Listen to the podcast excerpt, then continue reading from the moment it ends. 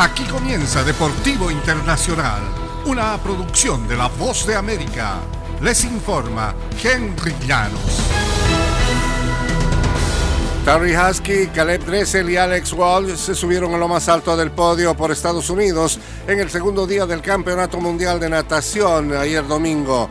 Nicolo Martinengi evitó un monopolio estadounidense cuando el italiano de 22 años le dio a su país un inédito oro en los 100 metros pecho masculino. Mi primera medalla y que sea de oro en mi primera final de un campeonato del mundo es algo especial, dijo Martinengi, quien también estableció un récord nacional.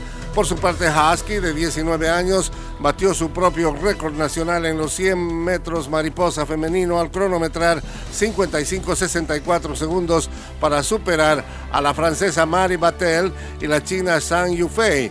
Batel fijó un récord nacional con su registro de 56-14 en el Campeonato Mundial de Natación.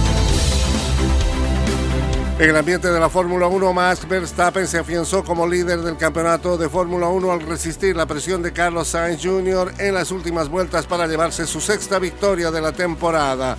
Verstappen dominó a placer tras largar desde la pole en el circuito Gilles Villeneuve. El reinante campeón mundial incrementó a 46 puntos su ventaja en la clasificación general sobre el mexicano Sergio Pérez, su compañero de Red Bull y quien tuvo que retirarse temprano por un problema en la caja de cambio. Queda muchísimo por delante y entiendo que la brecha es bastante amplia pero también tengo claro que todo puede cambiar rápidamente, dijo Verstappen sobre su ventaja en puntos. Recordó que llegó a estar 46 puntos detrás de Charles Leclerc tras la tercera carrera de la temporada.